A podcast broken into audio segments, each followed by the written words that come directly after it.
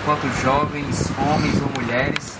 E a gente vai ter um tempo agora muito precioso. Então, eu queria te dizer de verdade: se você ah, puder compartilhar o seu coração conosco nesse momento, a sua atenção, o seu olhar, o seu intelecto, a sua psique, eu queria dizer que esse é um dos momentos que são para nós assim muito importantes. A gente espera de verdade ter um momento muito especial aqui.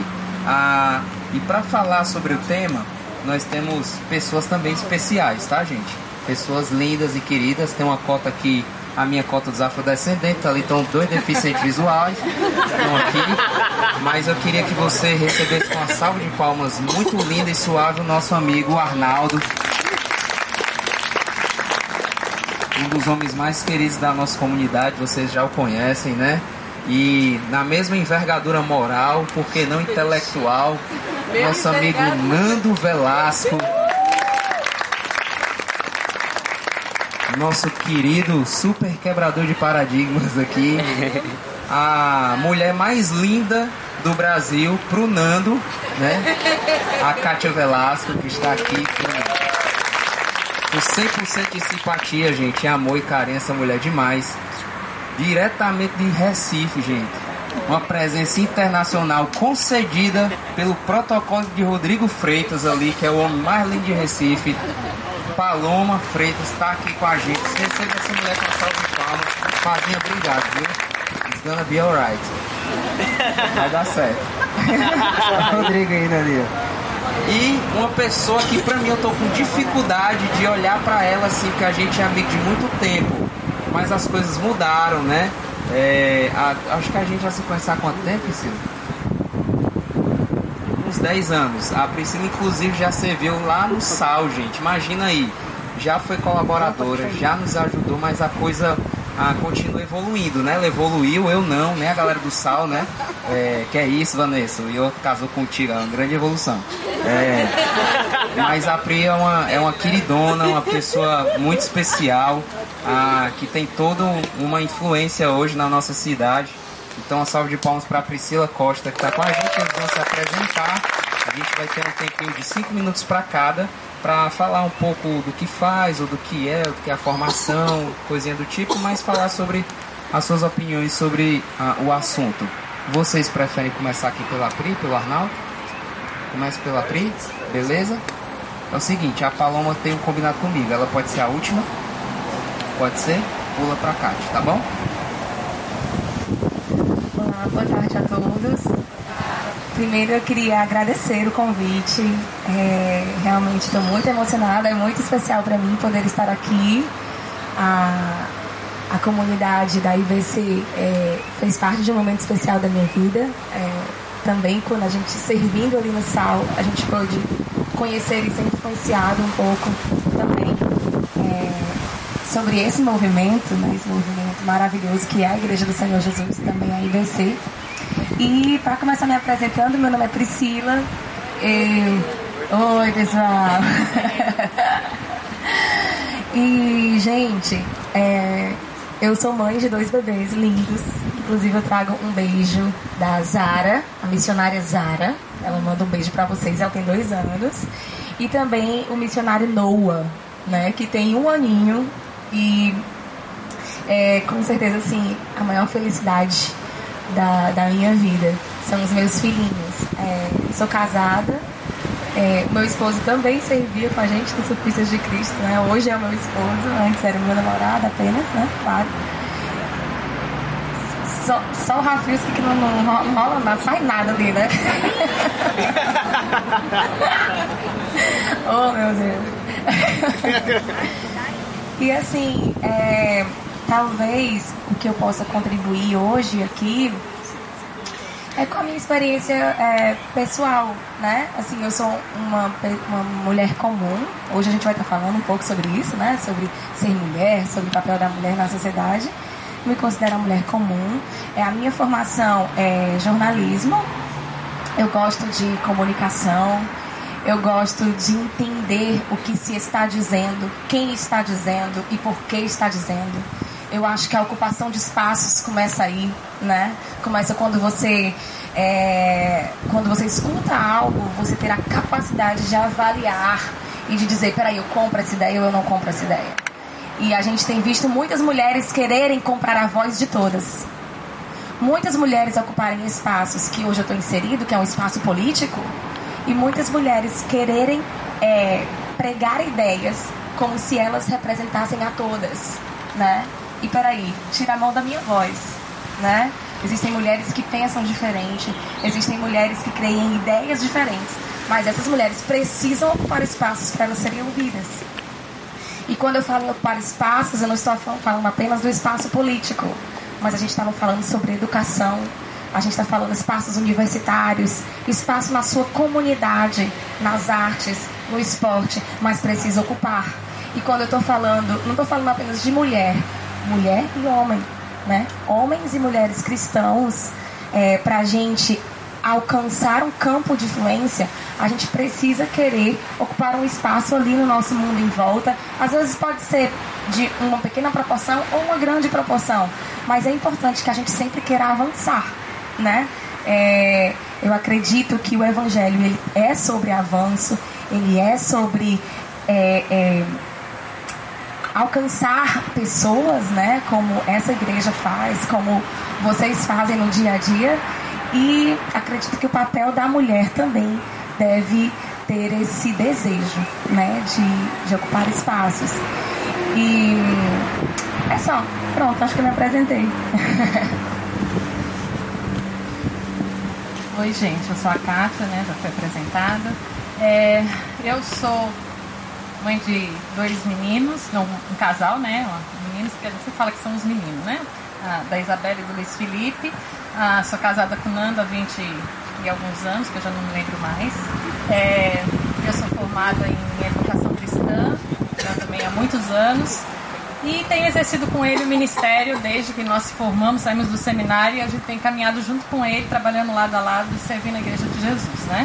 Ultimamente eu tenho estudado um pouco mais uma área de, de conhecimento que eu tenho paixão, que é a psicologia, né? E dentro dessa área eu tenho aprendido muita coisa aqui no meio, né, teológico, evangélico, igreja não era permitido pensar sobre isso, ou não é que era permitido, são meio tabus, né? Coisas que a gente pensa sobre quando está na academia. E tem sido muito bom porque eu tenho conseguido questionar muitas coisas, dentre elas o papel da mulher. Então, nesse ambiente acadêmico, a gente sabe o, a linha de pensamento em que é, a gente é exposto e a gente se questiona ele. É, questiona ele o tempo todo, aquilo que você falou, né? É, você tem que engolir sem muito questionar. Só que existem outras vozes e muitas vezes a academia ela não é muito muito fiel em mostrar todas as vozes que tem na sociedade. Ela mostra um viés e você tem que engolir esse viés. E às vezes não é diferente aqui dentro também. Dentro do espaço que a gente vive como igreja, às vezes também não é muito permitido a gente questionar algumas coisas, porque a gente já tem as coisas como dada, como certa e às vezes é difícil pensar sobre isso ou questionar. Se você questiona, você é um rebelde, né? Às vezes tem muito isso. Em alguns espaços evangélicos e igrejas, aqui a gente pode questionar bastante, né? Vira e mexe, a gente põe questionamento na cabeça de vocês porque a gente quer que vocês pensem, que vocês questionem, né? É, e vocês aprendam, né? A forma de aprender questionando é a melhor forma. Ah, eu li muito esse, desde que o Rafisco falou comigo, né, para estar aqui, eu comecei a ler muita coisa sobre isso, né? sobre o papel da mulher na contemporaneidade. E qual é o papel da mulher, né? Então, pensando na mulher, nessa mulher que foi criada por Deus, então a gente parte do pressuposto, pelo menos aqui como a gente, o ambiente que a gente está, a gente parte do pressuposto que a mulher foi criada com propósito por Deus, né? A, a, a gente acredita no criacionismo, não no evolucionismo como ele é dado. A gente acredita no criacionismo. criacionismo. Deus criou homem e mulher à sua imagem e semelhança. E isso tem um ponto final. Deus criou o homem à sua imagem e semelhança. Né? E isso tem um significado muito especial. Né? Deus, por que, que Deus criou homem e mulher? Né? Então aí tem as questões teológicas, que aí o Nando ele pode falar muito melhor do que eu nessa área, né? porque ele é teólogo e formado nessa área muito mais com mais propriedade. Mas aí eu pensando na atualidade, né? Então, assim, com, na, ah, voltando um pouquinho, é, lá na, na Mesopotâmia, né? Na, antigo, na antiguidade, a mulher era vista como escrava. Ela não tinha voz. Ela era equiparada à escrava. Ela era é, aquela que pertencia ao pai dela, à família dela. Ela era uma propriedade que era na época de se casar, era negociado o casamento, ela se passava a ser, ela passava a ser propriedade do marido. E ela, o papel principal dela era procriação. Ela cuidava da casa, cuidava das fazendas, do campo e ela ah, procriava, de preferência. E, principalmente ela era dada quando ela conseguia procriar. Quando ela não conseguia, ela era estéreo, ela ficava renegada. Mas quando ela dava filhos homens, e aí então que ela era bem valorizada, né? enquanto que aquelas que davam, que tinham mulheres, elas ficavam, é, tá ok, mas melhor é que eu dê um homem, um filho homem. Por quê? Porque o papel da mulher era esse, de procriação, e o homem era quem liderava, quem estava sempre é, na frente, enfim, né? E aí isso vem mudando até a, a Idade Moderna, né? Onde houve ah, com René, ah, René Descartes, né, um, um, pensamento científico, onde é um pensamento cartesiano. Né? E aí o que acontece é novamente o jeito de ser de homem que é retificado. Pensamento objetivo, né? E aí há a como se diz, aquela aquela nem sei a, a palavra fugiu da minha da minha mente, mas o, quando é o jeito de ser de homem é novamente retificado e a mulher é colocada de lado ainda. A sensibilidade, a inteligência emocional, a inteligência do coração, a, a, intuição, ela é deixada de lado. Novamente, né? E aí a gente fica renegada novamente a, a casa, a ser mãe. Só que isso muda, né? Com o movimento feminista, né? Que muitos chegam e acabam olhando e jogando tudo fora e dizendo que tudo é do diabo mas que ele, tem um, ele é um movimento importante para a nossa sociedade, para nós como mulheres. A gente não poderia estar aqui sentada, conversando, falando, se não tivesse esse movimento acontecido há muito tempo atrás. Ele começou por causa da opressão. A mulher foi para o mercado de trabalho, ela começou a trabalhar e ela, ela tinha filhos e ela, ela e as crianças eram exploradas. E aí o movimento veio para levantar a bandeira e dizer igualdade. Na Revolução Francesa foi é, dito que o homem ele tem direitos alienáveis. E, e na, a voz nem. O nervoso é tanto que não sai. Enfim. E aí a gente olha e fala assim: então por que, que os homens têm o direito e as mulheres não? E aí foi quando começou o movimento de levantar a bandeira: nós mulheres somos iguais. Nós precisamos também ter direitos, nós precisamos ser protegidas. E aí todo o movimento feminista que ocorreu, né? O, a, até agora, na, e tem ocorrido ainda esse movimento que vocês conhecem, talvez algumas melhores que eu, tem gente que sei que pode falar disso aí com propriedade. Mas o que eu quero dizer é o seguinte: é, a gente não pode jogar tudo fora só porque é um movimento feminista. Eu vejo muitas vezes a gente jogando tudo fora, dizendo que isso é do diabo.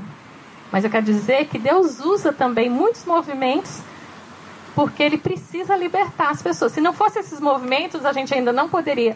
A gente só seria mãe, estaria renegado a trabalhar dentro de casa, não teria educação, a gente não poderia estudar, a gente não poderia falar. Ah, e a gente ainda teria escravos no nosso meio por causa de todo o movimento. Né? Sempre tem um movimento que faz essa movimentação social. Essa movimentação social, social. E eu quero propor então aqui que qual então é a missão, né? Olhando assim bem rapidamente a missão da mulher. A missão da mulher hoje, como eu vejo, e aquilo que ela falou assim, ela tem várias instâncias, onde quer que ela esteja, ela tem um papel feminino para se colocar para se fazer, para se influenciar. Ela não tem que ser igual ao homem. Ela não tem que viver em, em né, aquela coisa da guerra do sexo. Mas ela tem algo que é só dela, só da mulher. Ela não precisa imitar o homem. Mas tem algo que é inerente a ela, que ela pode é, se movimentar dentro da sociedade na área que ela tiver que trabalhar. Seja sendo dono de casa, eu posso querer só cuidar da, dos meus filhos e, e trabalhar dentro de casa, como eu posso também com a minha profissão ir e ajudar meu marido e nós juntos, é, é, cada um exercendo o seu papel como homem, como mulher, e, e, influenciar a sociedade. Então, trazer a sensibilidade, né? aquela questão da subjetividade, da sensibilidade que é própria das mulheres. Né? Então, a minha proposta é que a gente pense mais sobre isso. Qual é o papel da mulher mesmo na sociedade, olhando para o viés feminino, a, a, viés da sensibilidade, da intuição, da é, do, do a inteligência do coração e não a inteligência racional, que é o que a gente vê hoje que é sempre colocada em alta, né? Então a inteligência emocional, a inteligência do coração, ela é sempre questionada. Isso é coisa de mulherzinha, mas a gente vê que está mudando. Os homens também, né? Estão entrando nessa nesse campo mais sensível de entender que ele precisa também não ser só razão, ele precisa de coração. E aí qual é o papel da mulher nisso? Então, é sobre isso que eu acho que a gente precisa pensar e conversar sobre isso enquanto igreja de Jesus, né? Passa aqui para. Tem mais o que dizer, não. É, meu nome é Arnaldo, né? Eu sou pai da Amanda, que está em algum lugar por ali. Ela tem 12 anos. Sou casado com a Ana Cristina. E eu me sinto muito feliz na nossa igreja promover um bate-papo desse assim com vocês. É, eu acho isso muito valoroso, esse tipo de, de discussão. Quando eu vinha para cá, minha filha até falou assim: pai, o que, é que você vai fazer tão cedo na igreja? Eu digo: não, vamos bater um papo ali, o Nando, a moçada, com os jovens. Ela me disse, mas pai, o senhor não é jovem. Aí eu dei uma paradinha no carro, olhei para ela assim, eu digo, filha, há mais de 20 anos que eu tenho 18, então eu tenho propriedade, né, para falar sobre juventude, né? Sou jovem há bastante tempo.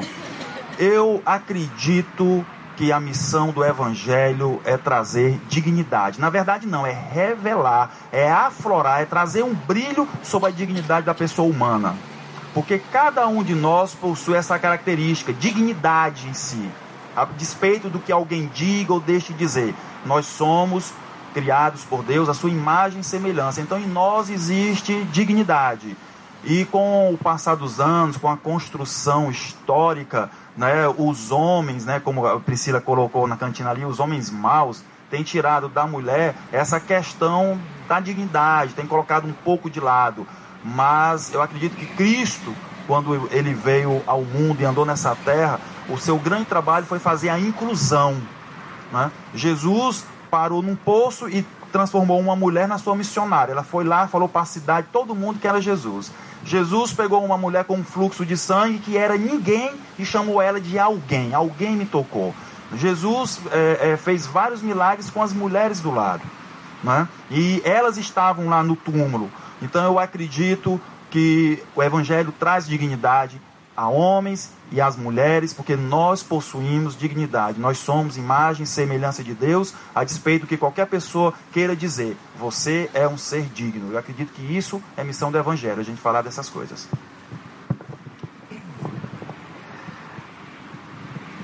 Ah, a gente estava conversando um pouquinho antes ali, um, eh, e de fato, todas as estruturas maléficas de poder que, existe, que existem e que oprimem a humanidade, vou dizer, o homem ou a mulher, né? Porque poderíamos falar dos escravos, poderíamos falar dos homossexuais, poderíamos falar de vários outros grupos que sofrem preconceito, são diminuídos diante da sociedade e isso não foi diferente nos tempos da cultura antiga.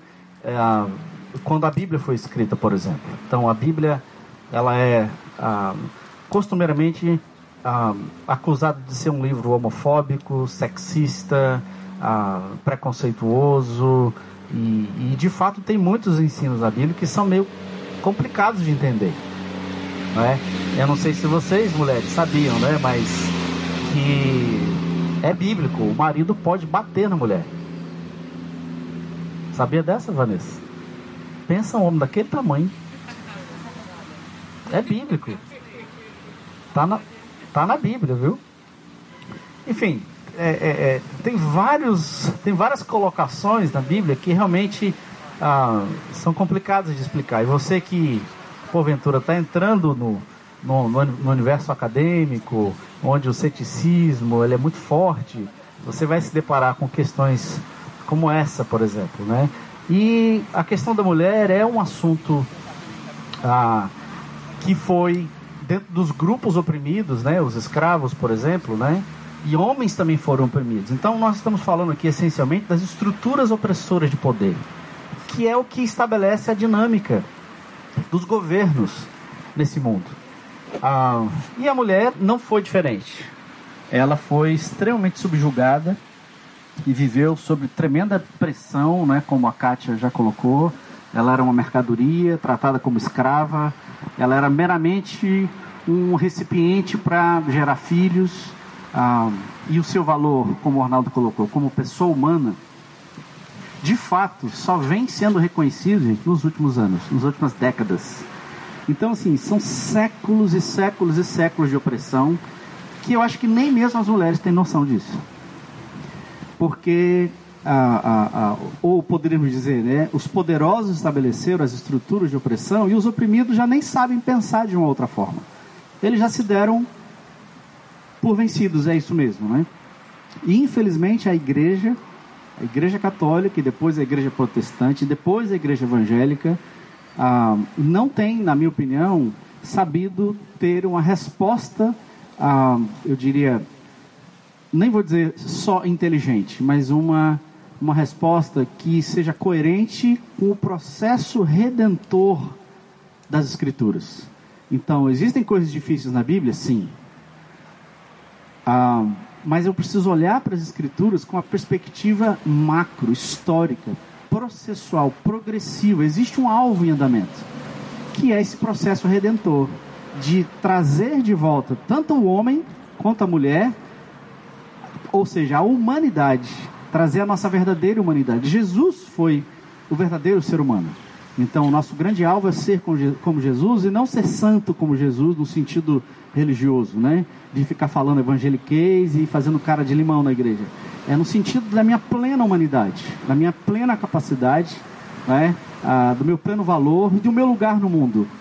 Nessa missão que a gente tem de trazer o reino de Deus à terra, né?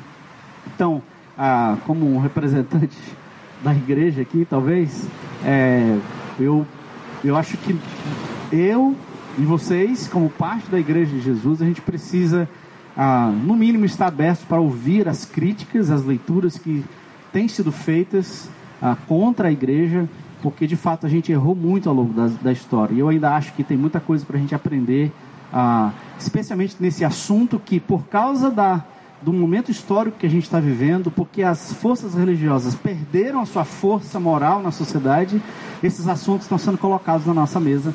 E vocês, especialmente as gerações mais novas, vão ter que se debater com, esse, com esses assuntos e trazer uma resposta que seja coerente, coerente com a ciência, coerente com o avanço, mas principalmente coerente com o propósito de Deus ao longo da história, né?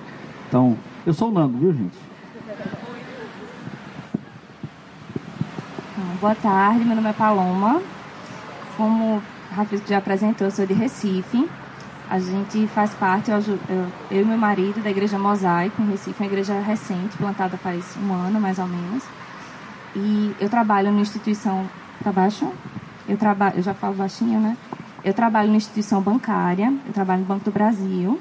E eu também trabalho, eu sou psicóloga e juntamente com o banco eu trabalho com, com psicologia clínica, eu trabalho com terapia cognitivo comportamental. Então, eu fiquei honrada com o convite. Eu acho que especialmente, não sei se acontece com vocês, eu acho que na trajetória da gente como cristão, tem alguns momentos que Deus fala algumas coisas específicas, né? E eu acho que na minha trajetória, em vários momentos, essa questão do meu papel como mulher, do que. Todas as áreas que eu participo, tanto no meu trabalho no banco, que é um trabalho predominantemente por homens, assim, e apesar de que a maior parte do, da minha empresa é composta por mulheres, a grande parte da, da diretoria e dos grandes executivos é, é composta por homens na, na, já na, como psicóloga, a maior parte tem mudado, mas a maior parte ainda é como mulher. Então, todos esses âmbitos eu tenho os meus conflitos na igreja também. Qual é o meu papel? Qual é o meu papel como esposa de pastor? Como é o meu papel em tantas coisas. Então, nesses últimos tempos, Deus tem falado muitas coisas comigo. Alguns conflitos ainda não não estão esclarecidos. Eu acho que um dos motivos de eu ter vindo também é por isso. É para compartilhar tanto o que Deus tem falado comigo dos meus conflitos, como também aprender com, com os questionamentos e conflitos das outras pessoas. E aí, recentemente, uma coisa que tem, eu tenho pensado muito é sobre o Provérbios 31. Não sei se todo mundo já leu. é um provérbio bem interessante, bem polêmico, que fala um pouco de um conselho, de alguma forma, de uma mãe para um rei. E fala muito sobre a mulher ideal. E eu tinha muito problema quando eu, quando eu li esse provérbio. Porque eu dizia, meu Deus do céu, essa mulher. Não sei se quem já leu, assim, diz que a mulher, ela passa a noite trabalhando. É linda. É. eu já escutei. Ela faz um monte de coisa. E ainda tem é, Provérbios 31, 30 que fala enganosa é a graça e vão a formosura. Eu fiz por isso que ela trabalha tanto. Ela não é bonita. Foi por isso que ela faz tanta coisa. Ela não tem tempo, ela não dorme à noite, então não dá pra ser todas as coisas. Eu tinha muito problema. Ainda tenho alguns questionamentos com esse Provérbios. E como a gente veio de carro, a gente teve uma reunião de mulheres algumas semanas atrás. Nós, das, das mulheres da igreja, recentemente temos encontrado mais para conversar sobre algumas coisas, o que tem sido muito interessante. E aí surgiu esse tema sobre a polêmica Provérbio 31 e a gente veio no carro discutindo sobre isso. Eu e meu marido e outro casal. E a gente conversando sobre várias coisas, e aí alguém deu o toque assim de, poxa, mas Provérbios 31 fala. Normalmente, quando a gente tem polêmica no provérbio, é muito sobre o que a mulher faz. E realmente, os meus conflitos é a quantidade de coisa que a mulher faz. E o quanto ela é o máximo, o quanto é não sei o quê. Eu não consigo cumprir minha agenda. E ainda tem aquele negócio, a mulher e ela é elogiada por todo mundo. Aí quando a gente é criticado por alguém, pronto. Deu, deu ruim pra mim, né? E aí, alguém falou, mas e se a gente pensar no que tem os trechos que falam o que ela faz e tem outros trechos que falam sobre o que ela é? E aí tem algumas coisas específicas que falam sobre o que ela é que eu acho muito interessante. É uma mulher sábia. E tem outra coisa que eu achei fantástico que fala, ela sorri diante do futuro. Aí eu me lembrei um pouco da minha profissão, porque quando você fala sorrir diante do futuro, eu me lembrei muito da ansiedade e dos transtornos de ansiedade que eu trabalho na clínica, que hoje é a maior demanda. Algum tempo atrás, o que a gente mais recebia no consultório eram pessoas com depressão. E hoje o mal do, do século mesmo é, são os transtornos de ansiedade. Então fiquei lembrando disso e lembrando que é, uma, que é um transtorno. Vários transtornos de ansiedade eles são predominantemente é, do público feminino. E aí vem os estudos até que ponto é genético, até que ponto é essa carga de pressão que a gente recebe ou que a gente se permite também receber. E aí fiquei pensando sobre isso. E aí a orientação do, de qual seria o papel da mulher nessa, nesse provérbio, assim, de alguma forma, a orientação era sorrir diante do futuro é descansar. Tá, Paloma, mas tem outros trechos na Bíblia que falam também sobre que a gente não, não andar ansioso quanto o futuro. Isso não é específico para a mulher, isso é direcionado para qualquer ser humano. Mas de alguma forma eu fiquei pensando nisso. Será que Deus de alguma forma não é mais cuidadoso ainda porque a gente é mais frágil em relação à ansiedade? Eu sempre nos meus conflitos, quando eu li a Bíblia e as coisas duras às vezes que eram, falar, que eram faladas diante da mulher, quando eu ia estudar um pouco o contexto, eu via a quantidade de vezes que Deus era cuidadoso com a gente e o quanto Deus sempre foi muito amoroso com, com a mulher e o, o papel que ela exercia, até que ponto a gente coloca a responsabilidade em Deus de coisas que são os nossos pecados, a nossa natureza pecaminosa, como homens e como mulheres. Então, o Provérbio 31 ainda não está fechado para mim, mas recentemente eu acho que tem sido isso que Deus tem falado e eu estou aqui para contribuir um pouco e escutar também um pouco, para aprender mais coisas, para criar repertório nos meus próximos conflitos. e agora?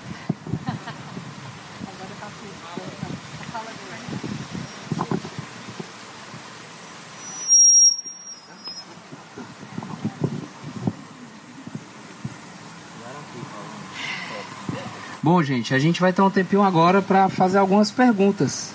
Diante da, desse escopo, dessa base aí que já foi dada, ah, se você tem uma pergunta para algum deles e se você acha que é relevante, por favor, essa é a hora. O microfone aqui não dá para ir em todo canto, né? Então a gente queria pedir, se você puder, quiser fazer uma pergunta, faça daí, se levante, atire a primeira pedra, certo? É o momento, tá bom? Alguém? Fora a Gleice.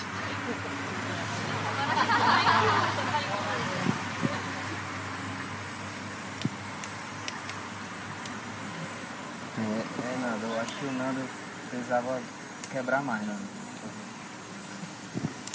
Perguntas para nossa banca. Oh, Deus. Vai lá, vai lá, vai lá, é. Tem que ficar aqui. Dá pra ouvir, né? Dá.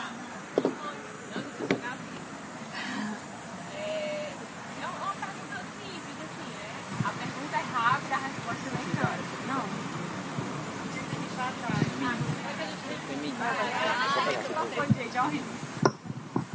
Não, irmão. Não, a pergunta é, é rápida, né? É, qual a visão de, de vocês aí, fique à vontade para responder. Eu queria até ou Nando ou Arnaldo, por serem homens. É, o que é que vocês acham quando uma mulher é, decide não casar? Né? Que a mulher quer ter a família. Quer... O que, é que vocês pensam sobre quando a mulher diz, não, eu não quero casar? É isso. Vamos lá, galera. Perguntar, galera. Vamos embora, vamos. vamos.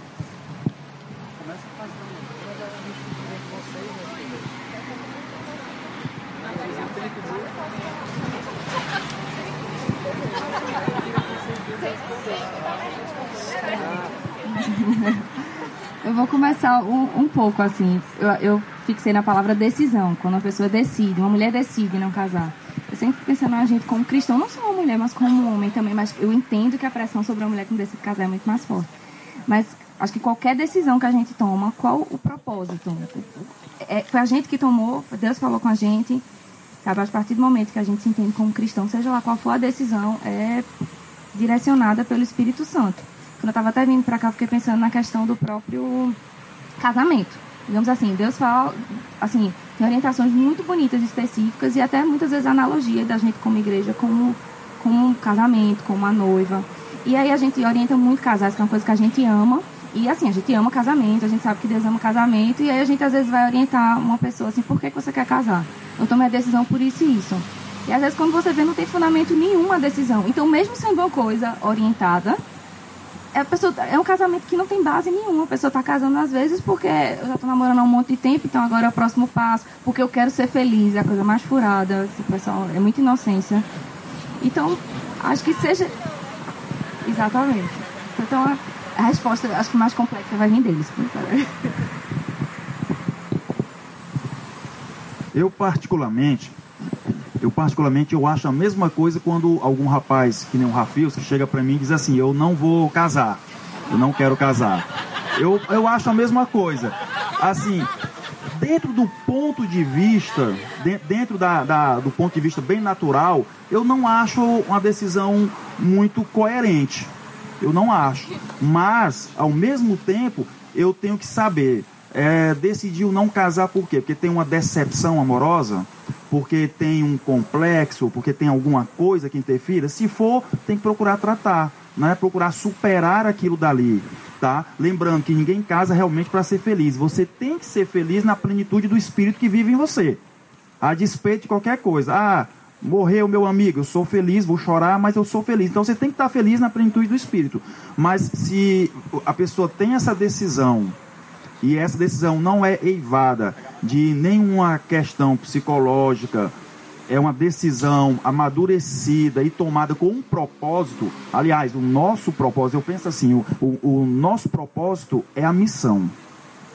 Se a sua decisão é tomada nesse propósito, eu só tenho que respeitar. Eu só tenho que respeitar. Já alguns colegas no trabalho já me perguntam, já me falaram, ah, eu não vou casar nunca. Eu, eu, eu fico reticente, eu digo, não, mas por quê? Né? É bom a gente saber. Assim também quando alguém chega para mim e diz assim, como um colega me falou esse uh, ano passado, Arnaldo, cara, vou casar. A primeira coisa que eu perguntei foi, meu amigo, você é muito feliz? Né? Ele, ah, eu digo, não, você tem que ser muito feliz, porque você não vai se alimentar dela, então você tem que ser feliz para partilhar alguma coisa, né? E depois eu perguntei, você tem casa? Né? Você consegue dar o que o pai dela já deu para ela? Coisas nesse sentido que a gente, homem, conversa com homem e pergunta. Então eu particularmente acho que tem que saber de onde partiu essa decisão. Essa decisão é minha, é algo que veio, porque eu acho que existe um ideal. Homem, mulher, filhos. Não é possível esse ideal, homem, mulher, eu adoto. Não é possível esse ideal, homem, mulher. Não é possível esse ideal, eu vou viver só. Então, eu, eu, eu, sempre busco um ideal. Eu não consigo ideal, então eu vou me adequando dentro do que o Espírito me permite. É, na verdade, existe um, um, um, mito em relação ao casamento. A gente já comentou aqui, né? Esse, o, o conto de fadas, né? Que você vai ser feliz para sempre, né? Inclusive, a cerimônia de casamento, gente, ela é feita inspirada no conto de fadas entendeu? O véu, né, o vestido, a, a, a noiva é a princesa, ela é a pessoa mais importante. Parece né, a bela e a fera. Não é? Não, a fera geralmente é o marido, né? Gera, às vezes não, viu? Mas aí, né, tá no, no cinema aí o, o trailer do, da nova edição, né? Que a Emma Watson, né? né? Linda menina, né? É uma princesa. Você olha assim, esse é um sonho implantado na nossa cabeça que reflete a nossa ansiedade, né? o nosso sonho do, do mundo perfeito, do relacionamento amoroso. Mas assim como todas as outras mitologias, elas não são fundadas no vácuo. Elas têm um fundamento, elas, elas refletem essa busca pelo espiritual, pelo intangível. Eu diria, por aquilo que Deus plantou no coração do ser humano. Eu não diria que Deus nos fez com o propósito de casar necessariamente, mas Deus nos, nos fez para sermos plenos. E a verdade é que em Deus está tanto a masculinidade quanto a feminilidade. Esses dois lados estão em Deus, porque vem de Deus. Então, quando Deus expressa a sua imagem e cria homem e mulher, ele cria uma, uma química ali que nós seremos mais completos quando estivermos juntos. Então, homem e mulher, quando juntos, eles expressam de maneira mais ampla, poderia dizer assim, de maneira mais profunda, talvez, o propósito máximo ah, da criação. Mas isso não quer dizer que você tem que ser casado. Isso não quer dizer que o seu casamento, ah, por isso tem que dar certo. E se eu não for casado, eu sou menos. Não digamos, aquilo ali é um cenário ideal ah, que expressa ah, essa complementariedade. E foi por isso que criou-se, então, ao longo dos séculos, ah, essa ideia de que, cara, se eu não casar, eu estou incompleto. Né, tem que achar minha, minha cara metade, senão eu tô, eu tô defeituoso, né? Não é bem assim. Né? E, e, embora assim, a Bíblia também fala a metáfora do casamento falando do relacionamento entre Cristo e a igreja, ou seja, tudo, a sociedade, a história, a Bíblia cooperam para essa figura, né, de que se eu não casar eu vou ser incompleto. Então eu prefiro dizer dessa forma. O casamento de maneira ideal, né, a junção do masculino e do feminino, do feminino, do macho e fêmea, expressa de maneira mais profunda, mais ampla, o propósito macro de Deus tá? que envolve N coisas: procriação, relacionamento afetivo, é, é, intimidade, é, envolve todas essas coisas que são, são boas e são legítimas. São legítimas. Mas, mas, eu diria, isso é, isso é um cenário ideal, isso é um cenário segundo a economia macro de Deus. Eu, eu diria, o processo redentor macro de Deus. Isso não quer dizer que você não, poder, não pode ter uma vida plena, uma vida uh, frutífera, uma vida de realização, de conquista e de contribuição, sendo só você mesmo. Porque, como o Arnaldo colocou, se eu me caso para somar aquilo que Deus já colocou na minha mão, tipo assim, a minha plenitude vai ser potencializada. Então não é cara metade, não é 50%, 50%, é 100% e 100%.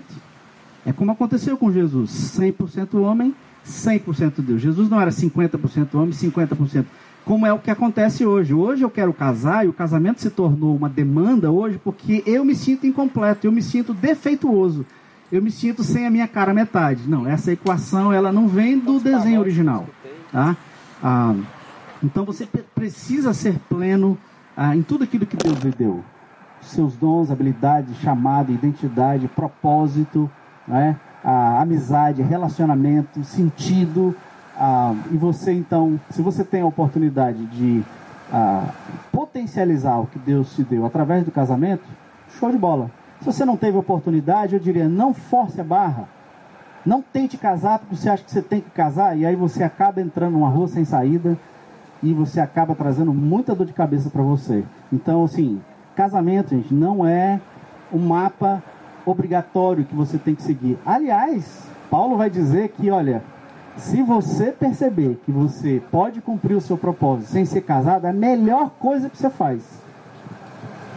A Bíblia diz isso, é o melhor caminho, é um caminho superior. Então, você, mulher ou homem, você quer viver, cumprir seu propósito, sua carreira, você tem uma identidade bem definida, você tem relacionamentos saudáveis, inclusive com o sexo oposto, você não tem que namorar Percebe? Olha, é, esse, esse mito de ter que casar nos faz nos aproximar do sexo oposto sempre com uma outra agenda. E eu nem estou dizendo aqui da agenda do mulher objeto, né? do sexo, da cobiça, né? que isso é latente, né? Deus desenhou desse jeito, mas se tornou uma obsessão. Então, não vou nem chegar nesse nível. É, a gente não consegue ter amizade com pessoas do sexo oposto, porque vai ter alguma coisa. Olha, estou orando. Não está orando não, cara, eu sou só amigo, né? E, então, assim, ah, eu acho que vocês, essa geração, tem todos os recursos para repensar de forma bíblica e saudável inteligente ah, o significado do casamento ah, para você. Ele já falou muito do que eu ia dizer, mas assim, eu só queria dizer que é muito corajoso a pessoa que toma essa postura. Né? Eu não quero casar, não vou sucumbir à pressão da sociedade, porque existe a pressão e isso é o que muita gente que acaba fazendo errado, fazendo ruim por causa dessa pressão. Então, se você tem coragem, você já está né, trabalhada, já, já a cabeça já está ok de viver sozinha, né, porque você entende que o teu propósito é viver só e você tem uma missão aí para cumprir, então eu, eu quero te dizer que você é muito abençoado ou abençoada, porque realmente é uma luta você ir contra a maré, porque a maré, a pressão é para que todo mundo se case. E quando você, ó, pera um pouquinho que agora sou eu. E quando você, você, você é, as pessoas olham para uma pessoa solteira e ela já tem mais idade, aí essa menina tem problema, esse cara tem problema, né? Porque ele não casou até agora, é, ele é problemático, ele, né? Então a gente tem esse estigma que a gente tem que vencer. E eu acho que isso é algo que a gente entre nós tem que mudar também a nossa mentalidade. Então, o fato de não ser casado não significa que essa pessoa é problemática. Talvez ela só decidiu não casar, talvez ela simplesmente decidiu que é melhor viver solteiro para ela servir o Senhor, né, para honrar e estar tá cumprindo o papel que Deus deu, não necessariamente dentro da igreja, mas na sociedade, para mudar a sociedade e fazer um papel legal. Então, vamos quebrar esse paradigma que só é feliz quem é casado, gente. Tem um monte de casado que está querendo sair do casamento. Tem um monte de casado carregando problema no casamento porque não trata a sua individualidade, seu, as suas questões pessoais e leva para o casamento todo o problema. E aí a gente sabe, está cansado de aconselhar o povo, não, não, não, separe não, meu filho, vamos trabalhar, mas o povo se separa. Então, se você não tem convicção, se você está feliz do jeito que está, glória a Deus. Uma pergunta aqui para o Arnaldo. É, você por ser militar e o militarismo ser uma cultura, ser culturalmente machista, como foi ver o avanço e as mudanças da sociedade em relação ao papel da mulher? Você tinha algum preconceito e teve que quebrar o muro da cultura militar machista?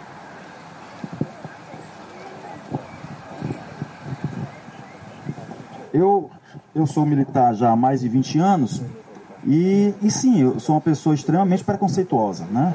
Fui formado assim, fui formado nessa forma. Mas é, a gente aprende com o tempo. A gente aprende com o tempo. E nós estamos aí, Cristo vivendo em nós, para que a gente melhore e seja hoje melhor do que a gente foi ontem.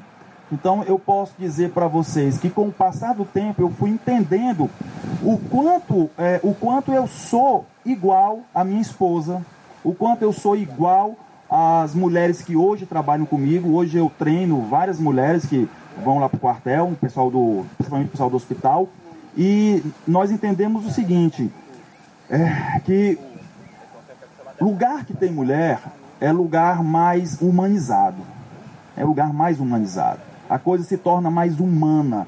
E eu defendo a, a desmilitarização. Desmilitarizar não é você tirar a farda da pessoa, não é isso não. Desmilitarizar é você tirar aquele, aquele estigma, aquela cara de que o militar é, é o. Pode falar a palavra cão aqui? Pode na igreja? É o cão chupando manga militar, né? Então tem que tirar, tem que tirar isso. Porque assim, eu fiz vários cursos na minha vida, né? Fiz 11 cursos no, no, no Exército. E assim, você é levado a potencializar a, não vou dizer a sua masculinidade, não, a sua fera dentro de você, tá ok? Mas nós entendemos já há um certo tempo que onde tem mulher, a coisa fica mais humanizada. E se Cristo incluiu as pessoas, eu que sou seu discípulo tenho que incluir muito mais. E eu vou dizer uma coisa: eu aprendo de Jesus todos os dias muito mais com a minha esposa do que em qualquer livro que eu tenha lido ou, ou em qualquer pregação que eu tenha, tenha, tenha escutado de alguém. Então, hoje a gente está pronto para receber e temos recebido e eu quero que venha mais para que a coisa fique melhor. O mistério, ó o mistério. Pessoal, eu vou fazer uma complementação e talvez eu até bagunce um pouquinho aqui com vocês, porque eu sei que essas coisas ficam legais quando tem polêmica, né? então talvez eu esteja aqui mais provocando, certo? Pra gente dar continuidade assim, de uma forma bem interessante. É, bem, quando fazem essa pergunta é, pro Arna Arnaldo, né? Quando fazem essa pergunta pro Arnaldo, eu, eu vejo muita narrativa. Né? Como eu falo, eu me apresentei, né? Eu sou jornalista, eu, eu gosto muito disso, eu sou muito apegada a isso na minha forma de me comunicar. As formas como as pessoas dizem as coisas. E assim, quando a gente fala da cultura machista, eu, eu tenho um pouco de dificuldade é, de, de, de compreender é, exatamente o que aquela pessoa está querendo dizer. Porque assim, quando. Como é teu nome? Roger. Quando o Roger, por exemplo, tem uma atitude de, de menosprezar, né? E eu atribuo a ele, ou, ou seja, quando ele me menosprezou, foi um erro dele, foi uma culpa dele. Quando eu digo que isso é cultural, eu estou tirando a culpa do culpado e colocando na cultura. Está entendendo? Então a gente tem que ter muito cuidado com as palavras. Porque quando eu digo a cultura machista, a cultura machista, vamos, nós somos. Quem é a inimiga das mulheres? A cultura machista. E aí a gente começa a ser dominado, não pelos homens, mas dominado por um, movi um movimento mal. Porque o, o nosso inimigo, eu não acredito que é os homens, eu acredito que o nosso inimigo são os homens maus. E assim, a outra coisa que, que eu queria. Eu tô provocando, viu? É, eu queria fazer a gente refletir um pouco é sobre essa batalha homens, é, mulheres contra os homens, né? Parece que os meus inimigos são os homens, né? E se a gente vê, é, eu, Priscila, né? Eu sou mãe de dois bebês. Se eu estou com a minha família em uma sociedade, eu quero que nessa sociedade é, os homens maus tenham medo do Arnaldo, porque ele é um homem bom. Então eu quero que ele seja terrivelmente temido pelos homens maus, porque assim eu me sinto protegida. Então eu fico imaginando: é a corporação que é minha inimiga, é a cultura que é minha inimiga, ou é a maldade que é minha inimiga? Só para a gente pensar um pouco na narrativa que a gente usa. Tá entendendo? Então, é, a gente começou falando aqui também sobre a questão da, de como as mulheres viviam antigamente. Né? Mas a, a nossa própria Bíblia Sagrada, gente, fala de uma mulher como Débora, por exemplo. A gente está falando de coisas que aconteceram há 4 mil anos atrás.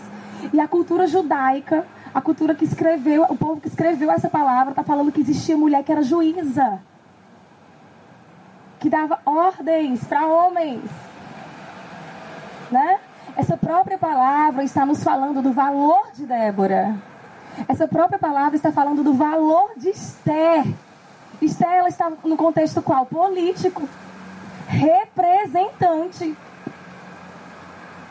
Então, assim, a gente é, tem que valorizar a, a é, é, quando a gente compara essa cultura que nós herdamos, né? essa cultura hebraica, judaica, cristã, a gente vai ver que as mulheres receberam dessa forma de pensar uma liberdade muito maior do que as outras mulheres.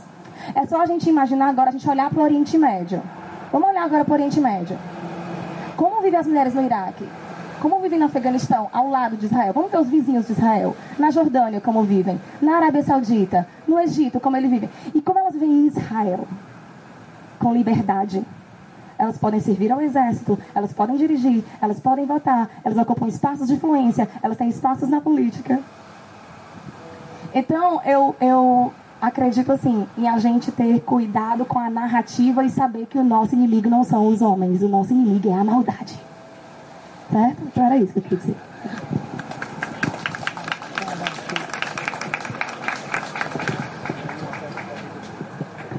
É, só complementando o que a Pris Priscila colocou. De fato, o que está em jogo é uma maldade sistêmica. Em todos os níveis, em todas as iniciativas. Paulo vai dizer em Coríntios 13 que se você der o seu corpo, der os seus bens, se você falar todas as línguas do mundo, se você não tiver amor, não adiantou de nada. Ou seja, o, o motivo, a intenção é, é, o que destrói, seja do homem para a mulher, seja da mulher para o homem. Né? Quando em Gênesis 3 acontece a maldição né, a, a, da queda, Deus diz que a, o desejo da mulher seria contra o marido. Então, então existe uma maldade que ela é, ela é sistêmica, mas ela tem voz, ela se manifesta, não é? E historicamente, ao longo, da, né, ao longo de toda a história, o homem acabou assumindo esse poder. Né? O homem, digamos assim, o sistema homem, a instituição homem. Né? E isso vem tudo aquilo que a gente coloca a mão. Né? A família, é a igreja, é o governo. Então, eu acho que é, é, é muito importante a gente entender de fato do que, que a gente está falando. E a Priscila tem nos ajudado muito nesse sentido. Né? Não é briga entre homem e mulher. O feminismo e o machismo Rapaz, isso é cortina de fumaça. Eu, como eu costumo dizer, cara, isso é uma Babel. Né? O mundo joga um contra o outro e o inimigo, que é o, o príncipe do sistema, ele fica rindo, porque os homossexuais acham que estão avançando, os homofóbicos acham que estão vencendo. Os, e fica, né, os, os homens e as mulheres. Rapaz, a questão não é essa, a questão é a maldade sistêmica, né? Que vai chegar uma hora que ela vai se manifestar no Roger, em mim, na minha esposa, em nós. Né? Então ela é sistêmica, ela é intangível, mas ela ganha voz, ganha força nas minhas ações, nas minhas atitudes, no meu relacionamento com a minha mulher, dentro de casa. Né? Então, essas duas dimensões aí.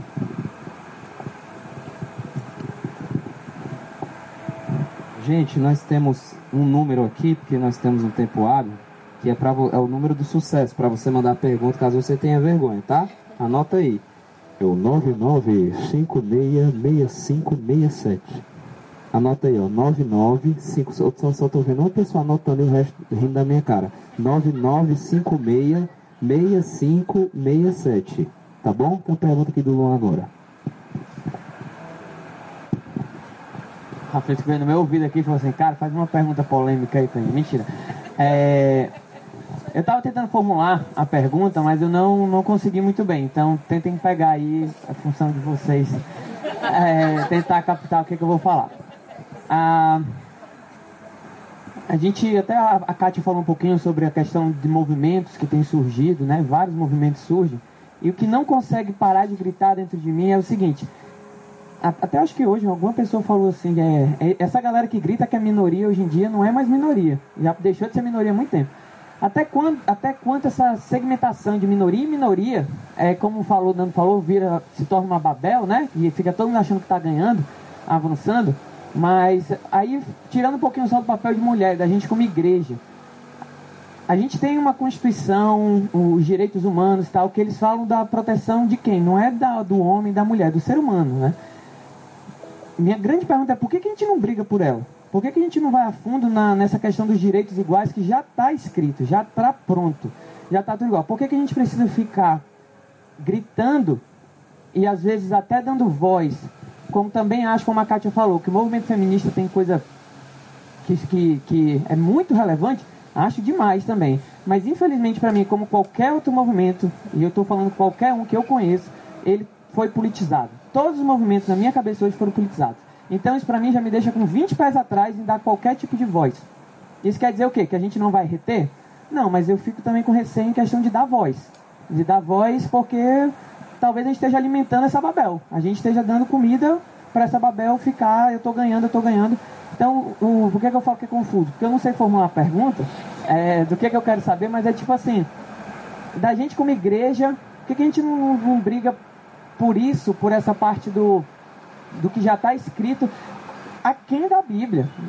Por favor, não estou dizendo que para a gente esquecer Bíblia, certo? Mas estou tratando aqui agora já que é pro, pro mundo. O mundo, como rápido vai falar. Não, a Bíblia não serve? Vamos, vamos tratar de lei então? Vamos falar de lei, o que, que a lei está dizendo lá?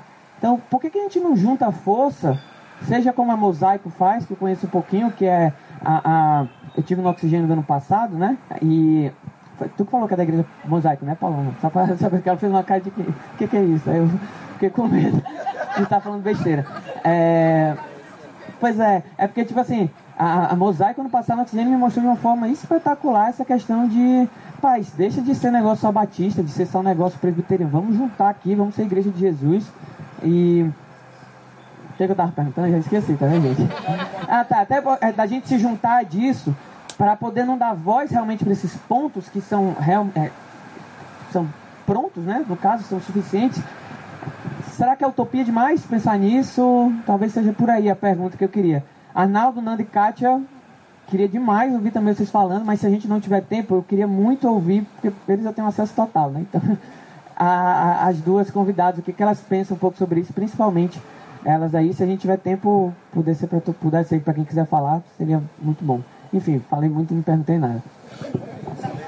Não, se fosse eu enrolando desse jeito, tá, tá todo mundo jogando tomate, né? Você não vai porque ele é louro, porque ele é branco. Lá, Alimentando a Babel, né, Rafael? Gente, a primeira coisa, é, teve algo que tu falou que me chamou muita atenção. Tipo assim, é, o que está impedindo a igreja de congregar todo mundo e fazer essa voz que fala por todos. Na verdade, os dominadores desse tempo, eles morrem de medo da igreja. Porque a igreja tem esse poder de falar em nome de todos, de unir todos, em nome de Cristo.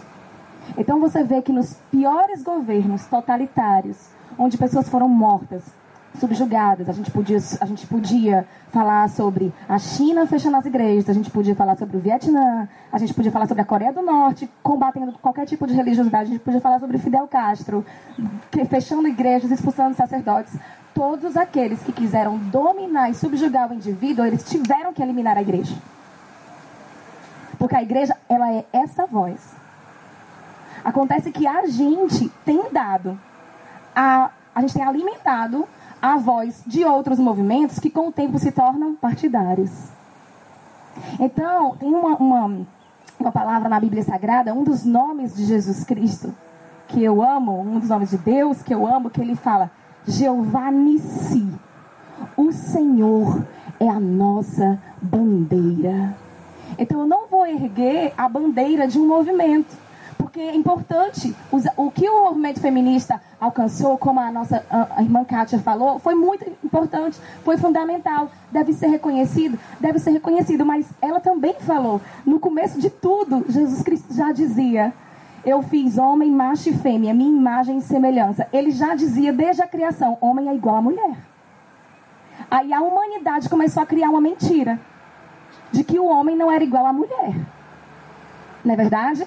Então, quando a gente fala que é, é, a igreja é que tem que combater essas mentiras e não os movimentos. Eu, por exemplo, eu não confio no movimento atual. O movimento feminista atual, eu não confio porque as mulheres não são aceitas se não tiverem completamente obedientes à cartilhazinha política deles. Então, esse movimento, né, a gente deve reconhecer que aquele movimento lá atrás fez algo positivo, mas ele não tem mais nada a ver com esse movimento que surge hoje.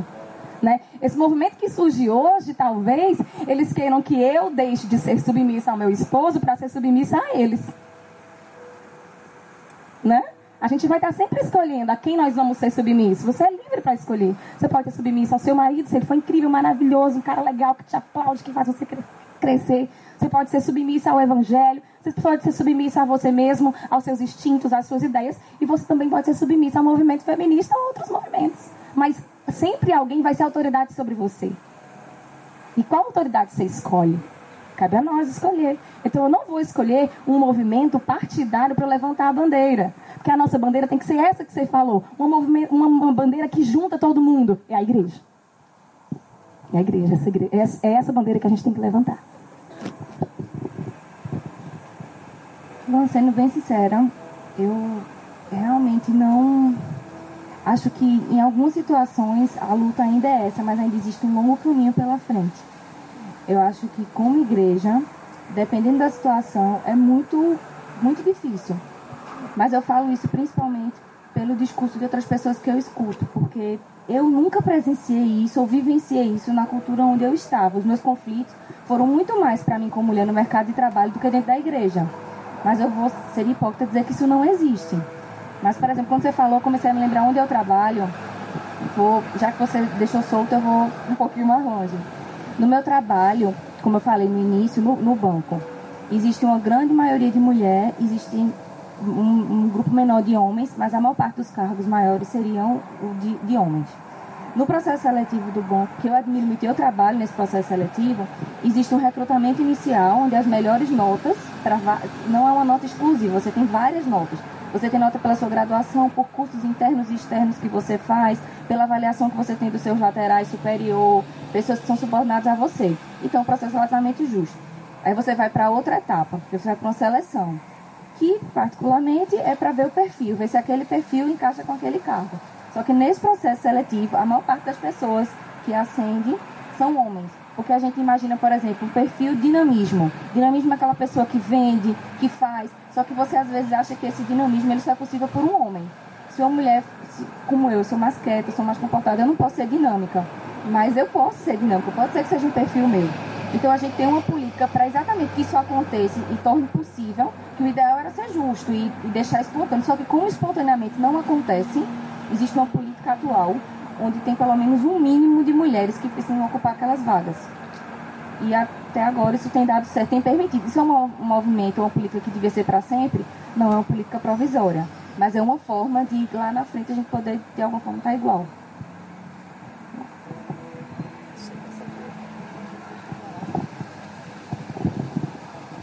Tá, eu quero só comentar um pouco a tua pergunta, porque é o seguinte, você, essa questão que você levantou, que passa pela democracia, a democracia é uma teoria que surgiu lá na Grécia, que eu gosto de dizer que era a política do demo.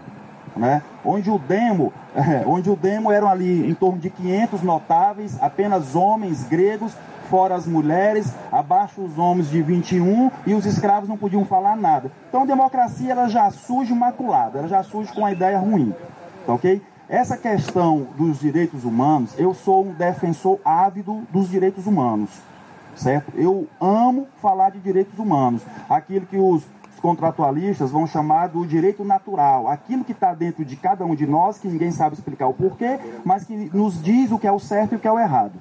Isso aí eu digo que é o Espírito Santo que opera em cada um de nós e nos dá esse conhecimento dessa norma hipotética fundamental que se reflete na dignidade da pessoa humana. O que ocorre, meu querido, é que existem muitas bandeiras, muitas facções, todas elas politicadas, que surgiram já, nas, que já nasceram maculadas. Eu acredito fielmente que o, o que resolve essa questão é a saturação do evangelho em cada um de nós. Quando cada um de nós for saturado pelo Evangelho, a gente vai conseguir saturar a sociedade com o Evangelho, que é um amor sem fronteiras, o amor que não, que não tem barreiras. Então, quando cada um de nós conseguir incluir o outro ao, a, a, aqui no nosso mundo e conseguirmos ir ao mundo dele, conhecer o contexto dele, essas bandeiras não, não vão ter mais. Por quê? Essa questão de minoria ou não. Jesus, na época dele, ele, vamos falar assim, no, no nosso cearês, né? Jesus, ele ia às festas, ele ia ao baile, conversava com todo, toda sorte de pessoas. Nós é, somos seguidores de Jesus, confere? Então nós acreditamos que o travesti e que o assassino ele pode se converter. Não acreditamos? A gente olha para o nosso lado. Quantos assassinos e quantos travestis estão aqui no nosso meio? Tá? É uma pequena reflexão que faz a gente é, parar e pensar que nós não acreditamos tanto assim. Então eu acredito que nós precisamos saturar Cristo em nós para saturarmos Cristo na sociedade. Então não vai haver mais é, essa dicotomia então eu acredito que. É, é, eu fiz uma doideira ontem, que foi a seguinte, anteontem, eu fiz uma doideira que é a seguinte: sempre que eu vou para casa, eu passo na esquina da minha casa, esquina assim, duas da minha casa, e tem um grupinho de travestis que ficam sentados ali. E eu disse para minha esposa: eu vou comprar um açaí ali, tá? Assim, uns dois quilos, e vou levar e vou sentar e conversar com aquela turma. Aí minha esposa, não, mas tu é maluco? Aí vão dizer o que de ti? Eu digo, rapaz, se fosse Jesus ia fazer isso daí. Se eu quero viver Jesus na minha vida, eu, eu, eu, vou, eu vou me relacionar com pessoas que, que, que eu acho que precisam de Jesus. E o que aconteceu é que ontem nós estávamos numa casa, eu, minha esposa e uma galera, conversando com homossexual. Batendo um papo ali legal. Tá entendendo? Então eu, eu acredito nisso, cara. Eu acredito que essa questão dos direitos humanos, essa questão das bandeiras, essa questão da democracia, como o Nando falou aqui de maneira que eu achei massa e aprendi, a questão de Babel, a questão da nuvem, da cortina de fumaça, tudo isso é cortina de fumaça. O que nós precisamos é saturar Jesus em nós. Jesus é os direitos humanos que eu preciso.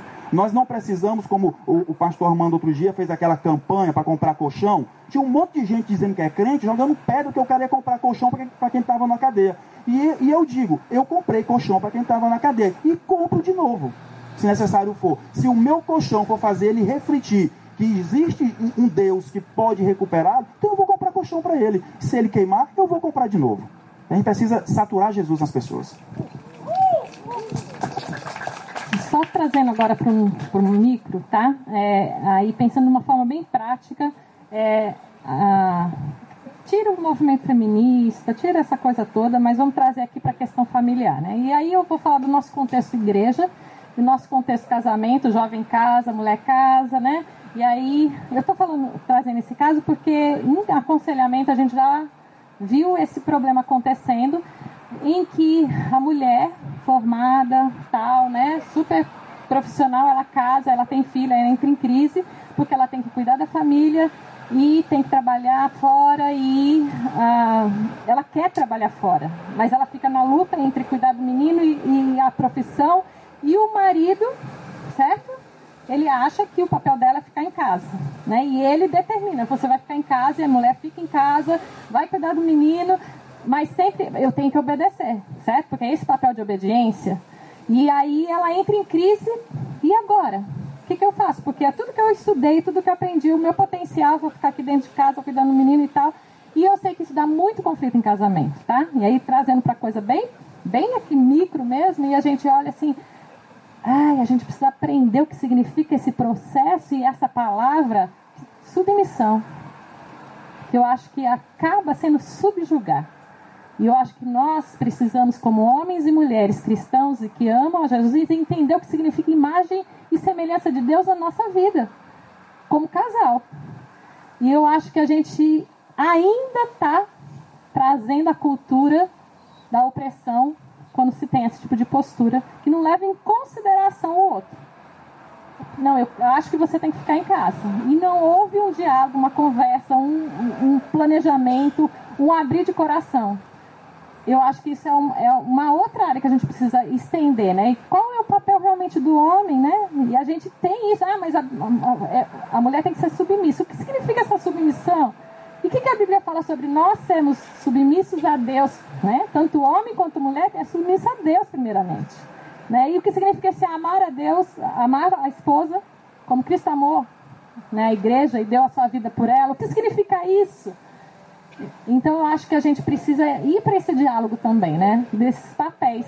É, é, que não, a gente fomenta, hoje a gente pode conversar sobre isso, e tem muito a ver com o momento da sociedade, mas que antigamente, e eu posso falar que eu sou mais antiga que vocês, a gente não tinha espaço para conversar sobre isso, a gente não podia questionar isso.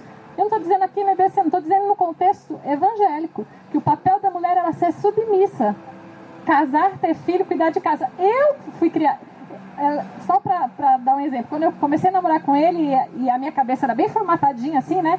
Então vou né, ficar em casa, criar meus filhos e a cabeça. E eu gostei de fazer isso e fiz isso porque essa era a minha missão, eu entendi que era esse momento. E quando eu, a gente começou a conversar e eu falando né, que eu não queria trabalhar, ele ficou assim, por que não? Tipo, a cabeça dele já estava lá dizendo assim, não tem problema algum você trabalhar. E, não? Como assim não tem, né? Mas na, no contexto onde eu vinha, a mulher virtuosa de Provérbio 31 era que ficava em casa cuidando do filho e não saía para trabalhar e quem trazia o dinheiro para casa era o homem e ela tinha que pedir dinheiro para Isso mudou. E como isso se dá hoje? Então, como que, são, como que devem ser os papéis entre uma mulher vai casar? Então, a gente tem que pensar sobre isso. O que significa a essência da submissão de um ao outro à imagem de Deus, né? Já que nós temos a imagem de Deus, os dois, não somente o homem, tá? Então eu vou tentar falar das duas coisas. 30 segundos para concluir o dele e 30 segundos dela. É, a questão dos direitos humanos é importante a gente entender que ela surge no cenário a partir da ética cristã. é, a, é o sistema ético cristão, através da independência dos Estados Unidos, que traz a noção de direitos humanos. Então, o que, que acontece? Depois da independência dos Estados Unidos, surge a Revolução Francesa e eles trazem uma outra ética que não é cristã, mas é uma ética laica, uma ética onde esse reconhecimento da dignidade humana através do Evangelho, ele não é apreciado. Então, o que, que acontece? Hoje, a ONU usa esse conceito de direitos humanos aonde eu posso matar uma criança dentro do meu ventre em nome dos direitos humanos, né? A, mesma ONU que apoia o movimento LGBT é a mesma ONU que apoia também que a Arábia Saudita possa matar homossexuais em nome dos direitos humanos. Então a gente começa a ter uma ética confusa, porque ela não é mais cristã. Então agora ela vai para onde o sopro dos poderosos mandam. Então a gente tem que ter muito cuidado quando a gente fala em nome dos direitos humanos, porque os direitos humanos que a gente tem que defender é os direitos humanos baseados na ideia de dignidade humana do cristão, da ética cristã. Né? Porque aí a ONU começa a fazer também uma nova. É, a, a, os poderosos, os governantes, começam a trazer uma nova ética. Eu sou boa se eu dizer que o policial vale menos que o bandido. Eu sou boa se eu disser que o, o bebê deve ser morto no ventre da mãe em nome da liberdade da mulher. Se eu disser o contrário, eu sou ruim. Então, o sistema ético que vem dos poderosos políticos, que começa lá na ONU, eles falam desses direitos humanos. Os nossos direitos humanos são diferentes, eles começam lá na independência dos Estados Unidos. Nação protestante, livre. É, começa nesse contexto, né? Aí, só concluindo a parte da submissão, é, que ela falou muito interessante. O que é submissão, né? Eu gosto muito de dizer que o seu marido, ele tem uma missão. E é bom que ele tenha, gente, porque casar com um homem sem missão é sofrimento. É sofrimento. Casar com um cara que não sabe onde quer chegar, não sabe qual é a missão dele, não sabe qual é o propósito dele. Ser submissa a um cara perdido deve ser realmente muito angustiante. Então eu acho o seguinte, se eu quero, se eu quero é, é, viver uma vida onde eu posso ser auxiliadora do meu esposo, que eu encontre nele essa missão que me dá prazer, que eu encontre nele essa missão que eu acredito, para que eu possa auxiliá-lo, interceder, encorajá-lo e ser feliz, né? É, a, e a outra coisa que ela falou que eu achei fantástico foi que Jesus, esse homem que a, a Bíblia manda a gente ser submissa, auxiliadora, é o homem que Deus manda que ele morra pela sua própria mulher. Que ele ame a sua igreja, ele ame a mulher como Cristo amou a igreja, que foi para a cruz por amor a ela. É, o, é a esse homem que Deus diz que a mulher deve ser submissa. Então, que haja uma consciência da parte da, dos homens também da parte das mulheres.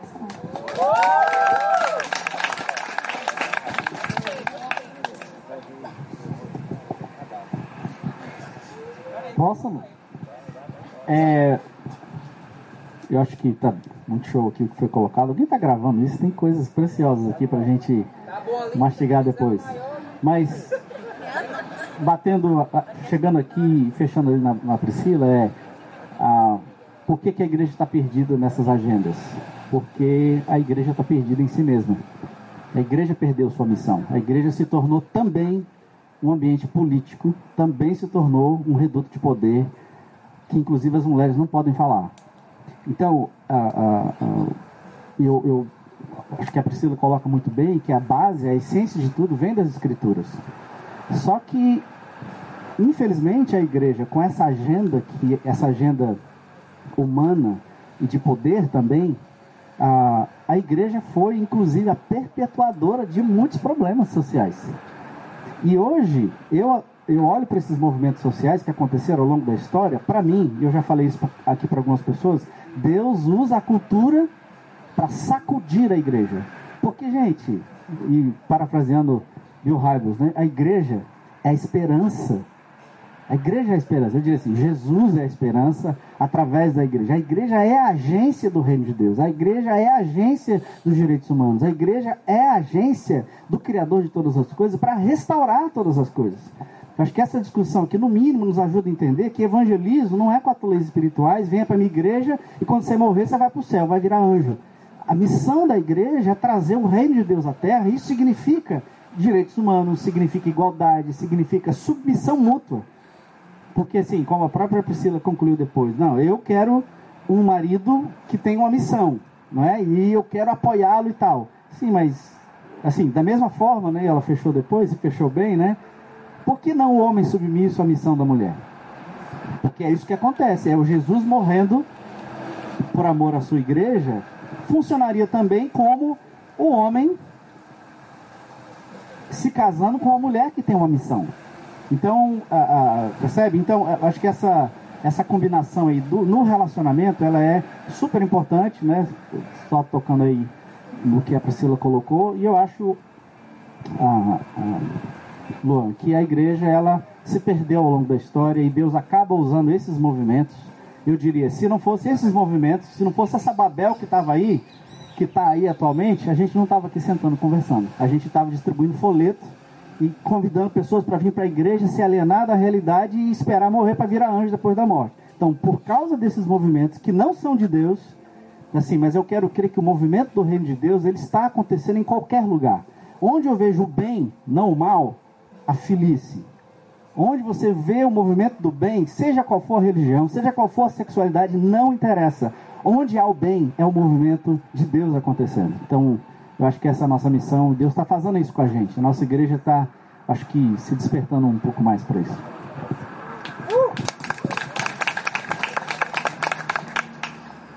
Rapaz, peraí.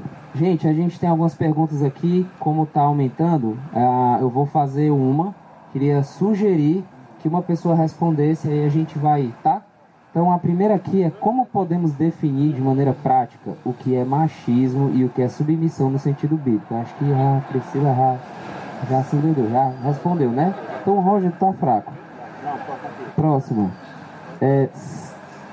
Ah, essa aqui é boa. Essa aqui é boa. É meu número. Tá querendo meu número. Percebo diferenças no modo como Jesus e o apóstolo Paulo tratam a importância da mulher. Tratam a importância da mulher. Como vocês encaram-nas. Deu para entender? Percebo diferenças no modo, de, no modo como Jesus e o apóstolo Paulo tratam a importância da mulher. Como em, vocês encaram-nas. Ela está online, viu? Qualquer coisa eu reclamo por aqui. Ainda sobre o apóstolo Paulo, gostaria que vocês comentassem as passagens onde ele fala das funções da mulher na sociedade e na igreja. Ela deve trabalhar? Pode ser pastora? Eu estava esperando essa aqui. Pode pregar, eu também estava esperando essa aqui. Pode louvar. Oh, não, é, o que a mulher pode e deve fazer nesse contexto? Também vocês poderiam definir submissão bíblica? Já foi respondido? Tudo isso aqui já foi? O que é que tu mandou ler, macho? Ah, vocês poderiam definir submissão bíblica? Submissão bíblica, viu?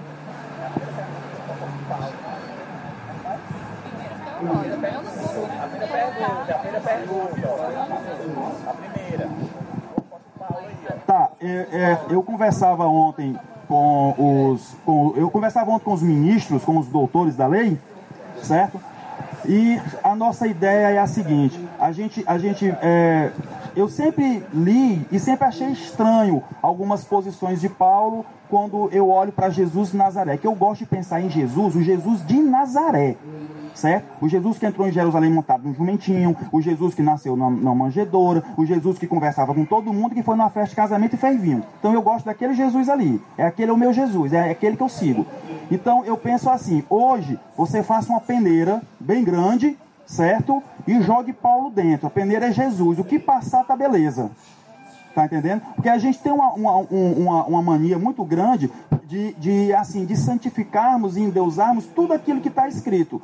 Tudo que está escrito é palavra de Deus, serve para nos abençoar, beleza, serve. Mas existe uma diferença entre momento cultural e momento transcultural. Tá ok? Então Paulo ele fala em, em momentos bem pontuais e bem culturais. E não em momentos transculturais. Eu, é inadmissível você nos dias de hoje pensar a mulher deve estar calada na igreja.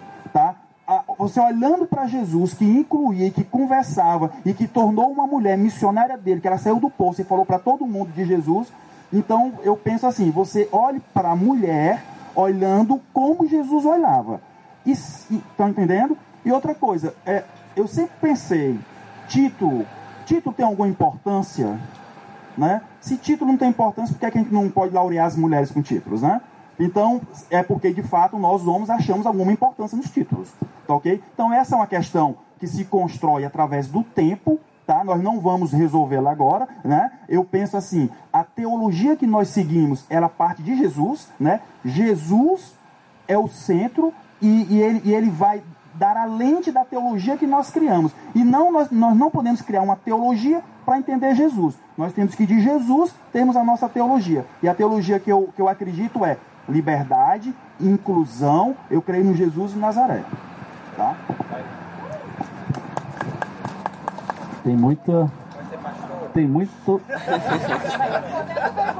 Rapaz, tem muito pano pra manga aí, a gente não tem tempo aqui para discutir esses assuntos. Ah, que eu nem sei mais qual foi a pergunta, mas. Mas em, em síntese, gente, tentando resumir, a visão de Paulo sobre as mulheres tem um altíssimo grau de uma leitura cultural. Tem muito a ver com o patriarcalismo, tá? E isso, muito, muitos dos valores que Paulo coloca, tá na Bíblia ou não tá na Bíblia? Gente, tem muita coisa que não tá, que tá na Bíblia que não é para você seguir. Por exemplo, tá na Bíblia que o chefe pode bater no empregado, tá? Pode bater, espancar ao ponto da morte. Se ele sobreviver depois de dois dias, tá tudo certo. Também dois dias, né? Tá dois bom, dias, né? dois dias tá bom, né? Bate, esfola o negro, deixa ele lá. Se dali dois dias ele voltar a respirar, tá beleza. Tá na Bíblia. Então, isso é cultural ou transcultural? Isso é cultural. Então, muito do que a Bíblia se refere à submissão, no, mesmo no Novo Testamento, lembra que o Novo Testamento, gente, Novo Testamento, Novo Testamento é, é mesmo, ele, ele está em construção nesse primeiro século. Muito do que está acontecendo no primeiro, ali no primeiro século ah, ainda é um ambiente extremamente cultural. E muitos daqueles princípios precisam ser interpretados, o princípio precisa ser interpretado para a nossa realidade. Então, à luz de Jesus, eu diria que submissão é mútua. Submissão é, é, é, uma, é uma igualdade complementar. A Bíblia fala muito claro nisso. Tá? Então, a submissão na, na cabeça do patriarcado é a mulher é inferior, a mulher é facilmente enganada, a mulher tem que ficar quieta, a mulher ela eh, foi criada depois. Tudo, todas essas leituras elas têm um, um teor muito forte de patriarcalismo e o patriarca, pra, patriarcali, ah, ele não ele não é uma realidade cultural hoje, né? Que a gente pode até achar desejar, desejável, mas você não vai desejar a, a cultura patriarcal, gente. É uma coisa ah, que não cabe no, no, jeito que você vive, no jeito que nós vivemos hoje. Então, ah, eu, eu prefiro ler a, a, a submissão, a submissão bíblica. O que é submissão bíblica? Bem, submissão bíblica não é submissão de Paulo, é submissão de Gênesis e Apocalipse. Se a gente faz essa leitura macro, com a perspectiva da redenção progressiva, nós vamos ver que há, que há, um, há, há, uma, há uma progressão. E Paulo não, eu não creio que Paulo feche o assunto. Paulo deixa ali sementes para aquilo, para que aquilo evolua, para que esse entendimento do que é submissão num contexto de uma cultura não matri, é, matriarcal ou patriarcal, como é que seria essa submissão? É o que nós já falamos aqui, que para mim o conceito maior é os dois são iguais em honra, os dois compartilham a liderança, os dois têm mútua responsabilidade e um serve o outro. Não é independência, porque na nossa cabeça submissão é dependência. O sentido forte no patriarcalismo é esse: a mulher não tem autonomia, a mulher é escrava, a mulher é meramente um instrumento para a reprodução de filhos. A mulher, a culpa da, a culpa da esterilidade era só da mulher, o homem não. Se a mulher não era estéril, o homem podia pegar a empregada. Está na Bíblia, gente. Está escrito na Bíblia, tá? E vários homens de Deus fizeram isso. Então, é, é, assim, é uma discussão mais, mais ampla aqui, mas só para dizer que submissão no contexto patriarcal é a mulher fica calada. Você não sabe de nada. Lembrando que as mulheres eram casavam na faixa de 12, 13 anos, os homens já tinham 30 anos. As mulheres, as mulheres eram propriedade dos pais e os, os noivos compravam as esposas para reproduzir filhos, a grosso modo. E o que acontece no Novo Testamento é Jesus trazendo valor à mulher, assim como vem no Velho Testamento, e a Priscila lembrou também. Jesus valoriza a mulher. E Paulo, ainda no contexto patriarcal, ele dá uma ressignificação onde ele diz: no reino de Deus não há nem macho nem fêmea, nem homem nem mulher, mas todos são um em Cristo. Então, é, é, como é que isso vai ser na prática? Cara, é outra conversa. Aí tinha um monte de pergunta aí que eu. Será que o homem com crescimento feminino, aí vocês, né, não anda tendo, não anda tendo medo de ficar só e esquece do seu poder superior? Parênteses Deus. Quer que eu repita aqui? Será que o homem com crescimento feminino, né? Interpretem aí. Não anda tendo medo de ficar só e esquece do seu ser superior? Crescimento do, talvez a amplitude do papel da mulher, né? Acredito. Tem feito com que o homem se sinta mais acanhado, inferior, isso, ele gera um medo nele de ficar só, né? Para traduzir?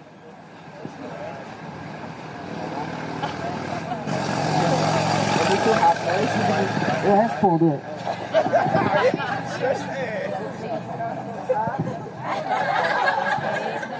Eu acho que, de novo, pegando a primeira fala da Priscila, a conspiração da maldade sistêmica, ela coloca o homem na posição de usurpar o poder e a mulher nos, ah, na posição de querer usurpar o poder. O seu desejo será contra o seu marido. E nós estamos em guerra desde então. Essa é a estrutura sistêmica do pecado, gente, que funciona em todos os lugares, em todas as dimensões, todos os lugares. Todo lugar onde há briga pelo poder.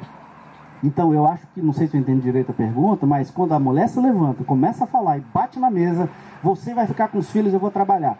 O homem, ele apela para Jesus, apela para Deus, apela para o pastor, apela para a Bíblia, diz, não, você tem que ficar em casa. Em grande parte, eu, de novo, não sei se eu entendi a pergunta, mas é mais uma reação de medo e de insegurança diante dessa realidade, não é? Ah, porque os homens não foram instruídos, não foram equipados, eu acho, para dialogar num outro nível. E hoje as mulheres estão exigindo um outro nível de conversa. E eu diria que a maior parte dos homens estão ainda escondidos atrás dos dogmas e estão inaptos para discutir. Eu, quando começo a estudar e ver esses assuntos, eu vejo quanto que eu sou preconceituoso. Então, o, o, preconceito, de todos os sentidos, né? não é só contra a mulher, não, é contra o inferior, o pobre, o que não teve oportunidade, né? É, o quanto que nós, isso está dentro de nós, gente.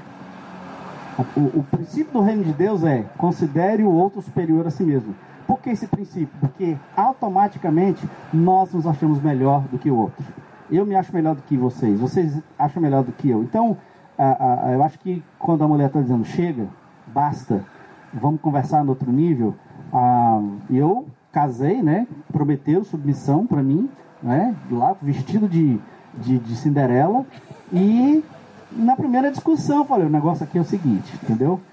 Vamos conversar de igual para igual. Eu, mas como assim? Eu, mas eu me sentia, embora eu pensasse de outro jeito, eu fui treinado para me sentir superior. Então, ah, macho, né? O macho não chora, macho. No final das contas, quem chora mais lá em casa sou eu. É, mas eu não sei se eu entendi a pergunta não, mas eu acho que o homem, eu diria assim, macharal, não é? Homens. À medida que a gente cresce na nossa identidade em Deus, entendendo quem Jesus foi e tratando as pessoas como Jesus tratou, seja quem for. Aliás, você quer ver o seu nível de humildade? Não é quando você se submete ao seu superior. É quando você se submete a quem é inferior a você. Como você trata o porteiro, como você trata a faxineira, que em tese são inferiores a nós, a maioria de nós, né? em tese, põe em tese aí. Não é? A relação de poder. O quanto que você serve, o quanto que você se coloca abaixo deles. Esse é o desafio do reino de Deus. Então, à medida que nós homens vamos entendendo e nos livrando dos dogmas e dos medos, e tirando as nossas castas de preconceito e achando a nossa identidade madura em Jesus, eu acho que a gente vai conseguir expressar melhor para essa mulher ou para a mulher, ou para quem quer que seja, de forma mais precisa, o caráter de Jesus. É o que Paulo estava dizendo, na minha, minha opinião. De Paulo não estava colocando ali uma hierarquia de poder.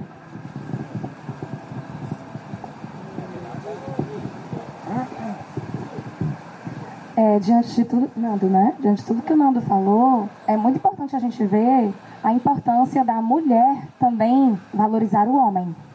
Porque é um homem com medo da desvalorização do que ele está sofrendo. Então ele já começa a receber um espírito de inferioridade e já começa a ser acanhado. E um homem desse é atraente? Não. Né? Um homem que a gente quer do nosso lado é um homem seguro. homem dizendo assim, não, eu tô, tô seguro, tá tudo bem, eu tô sendo valorizado. Então a gente não pode se perder nesses extremos para que o homem desvalorize a mulher e a mulher também venha desvalorizar o homem. A gente até como solteira, aquilo que a gente fala de um homem, a forma como a gente trata os homens, a gente pode educá-los a desejar ser nobre. Educá-los a desejar ser defensores de mulheres. Porque a mulher ela tem, ela tem esse papel de influência. A mulher influencia muito. A gente pode influenciar o homem na forma como ele vai enxergar a mulher. A Bíblia fala desse poder de influência que está nas mãos das mulheres. Fala que a mulher sábia edifica a casa e a tola destrói com as suas próprias mãos. E sobre a pergunta dele, será que um homem é, inferiorizado, ele acaba com medo de, de perder e, e se esquece de Deus? Eu ia dizer, nunca se esqueça de Deus. O todo-poderoso Sansão, na hora que se esqueceu de Deus e olhou para Dalila, o cabelo dele foi cortado e a força dele foi embora. Cuidado, Rafios.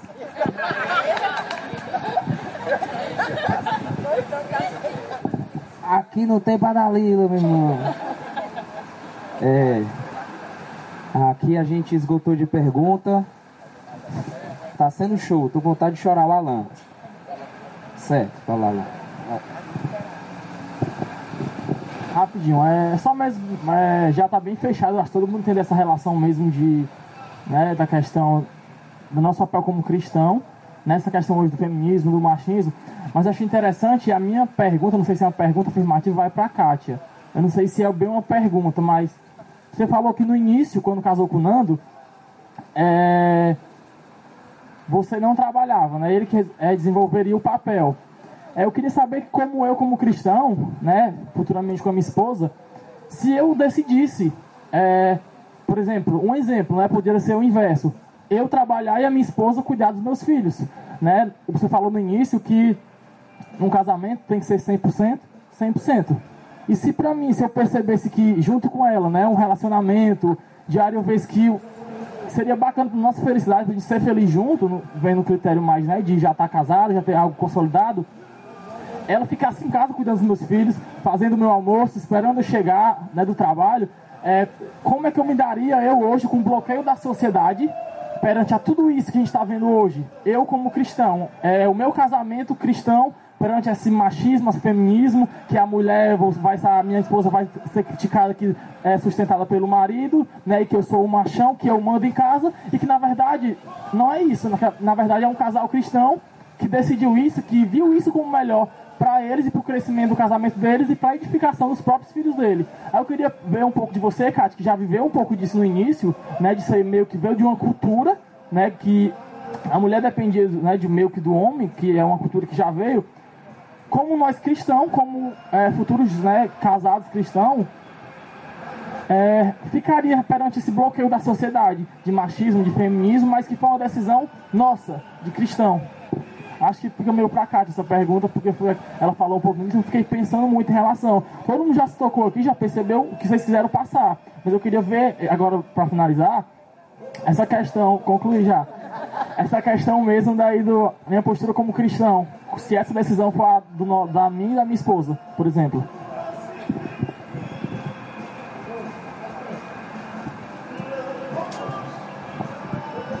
Como é seu nome?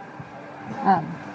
Então, Alan, é, eu acho que você tem que ficar muito em paz com relação a isso. Porque assim, é, a, a, decisão tem que ser dos dois, os dois têm que estar em paz com isso, certo? A, quando eu coloquei a questão do, de um casal, o exemplo foi de que eles não, não havia uma concordância sobre isso. Isso tem que ser acordado, pensado e conversado já no namoro, no noivado. Você está olhando para o casamento, vocês têm que estar em paz com decisões importantes, importantes como essa, certo? E na nossa, no nosso caso, ah, foi uma decisão que nós tomamos. Eu vou ficar em casa, vou cuidar dos meninos. Por quê? Porque tinha uma história de vida minha com relação à ausência paterna, materna, que eu queria, que eu não queria que meus filhos vivessem. Eu quis estar presente. Eu entendia como minha missão era essa. Né, a, no ministério tinha, né, a, o meu, eu, ajudando ele no ministério, eu não poderia, se eu estivesse trabalhando, não conseguiria trabalhar, é, ter isso. A gente decidiu viver com menos também, certo? É uma decisão. Quando você pensa em depender financeiramente só de um, o, o orçamento vai ficar apertado, né? Então você tem que estar consciente dessas coisas e a pressão vai vir. muitas vezes eu me questionei. Eu via a, o pessoal tendo dinheiro para comprar um carro mais novo, nosso carrinho velhinho, ah, tinha dinheiro para viajar e para vários lugares, não tinha. A, a, educação dos meninos, né, era tudo muito regrado, muito tudo. E, mas eu, que, eu, que eu sempre parava e pensava assim, mas por que, que eu estou fazendo isso mesmo? Porque eu tenho uma missão maior. O investimento que eu, que eu quero fazer nos meus filhos, na minha família, não tem preço. Então, para mim, assim, sempre foi o foco é, do que eu entendia como missão para mim e para o Nando, nossa, como casal e como família. Então, eu não me arrependo. Hoje eu voltei a estudar. Meus filhos já estão grandes, já posso, estou outra vida, outra fase. Mas durante alguns anos foi difícil, mas não foi. É, é, foi difícil, mas a, a, porque eu tinha um senso de missão tão forte na minha cabeça o que eu estava fazendo era para um futuro melhor para os meus filhos, para minha família, que a pressão externa não me influenciou. Então eu acho que você precisa ter essa convicção.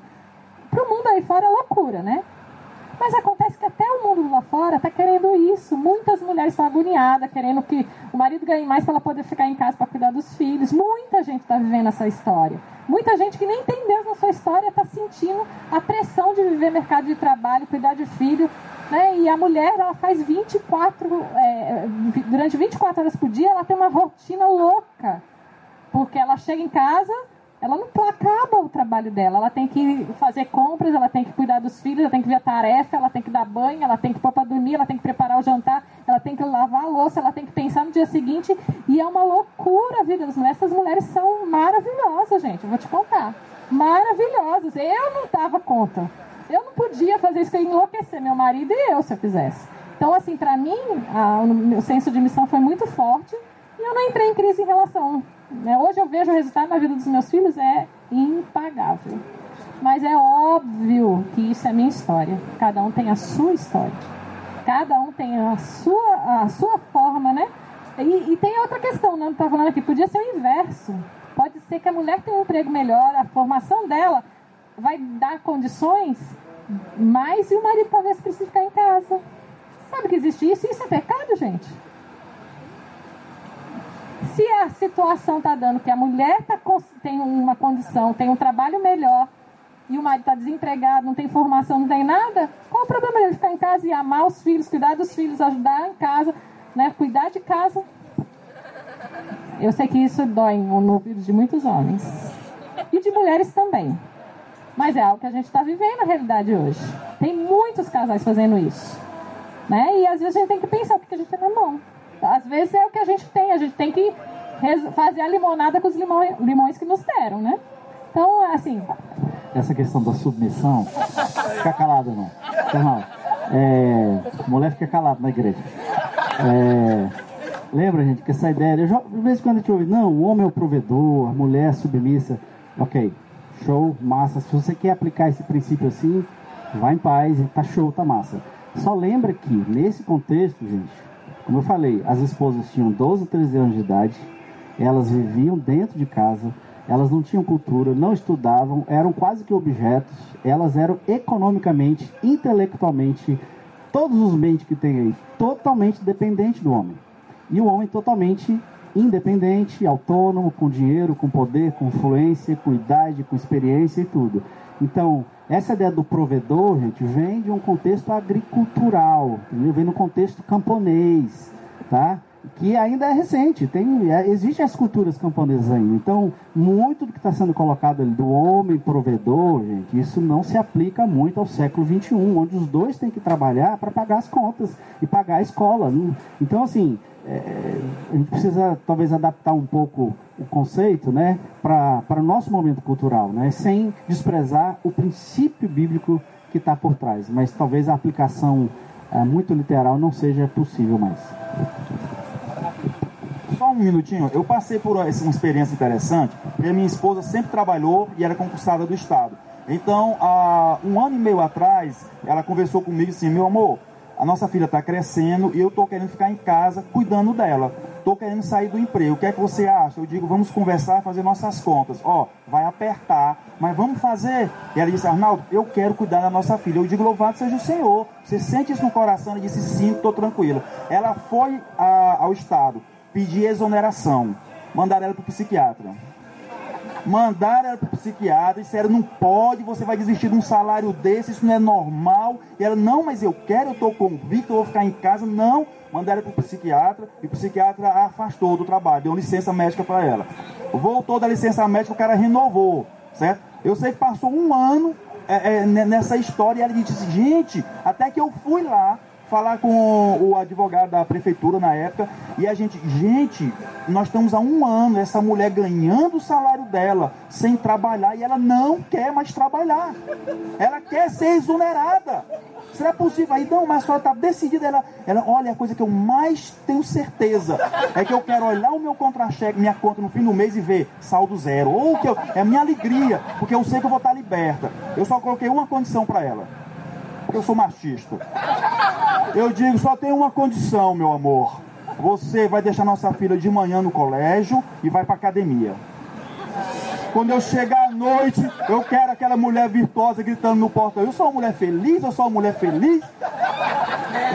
E quando eu cheguei em casa, minha filha veio correndo. Eu sou uma criança feliz. E a mulher veio atrás. Eu sou uma mulher feliz. E eu digo, louvado seja o Senhor.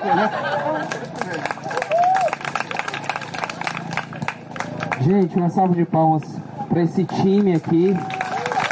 É muito legal ver essa cooperação, essa mutualidade aqui, nos trazendo um tempo tão especial de, de aprendizagem, né? De questionamentos saudáveis, de questionamentos desafiadores para a gente. A gente vai estar tá encerrando agora é o nosso horário, é 16 horas. Daqui a uma hora a gente tem um tempo aqui com o Márcio Félix, o nosso amigo lá de Sobral, cara de casa, e vai ter o nosso amigo Daniel Almeida aqui também ministrando. Depois a gente tem um tempo de intervalo e 8 horas a gente se encontra para uma outra plenária lá no galpão do GF. Beleza? Tranquilo? A gente quer agradecer de verdade.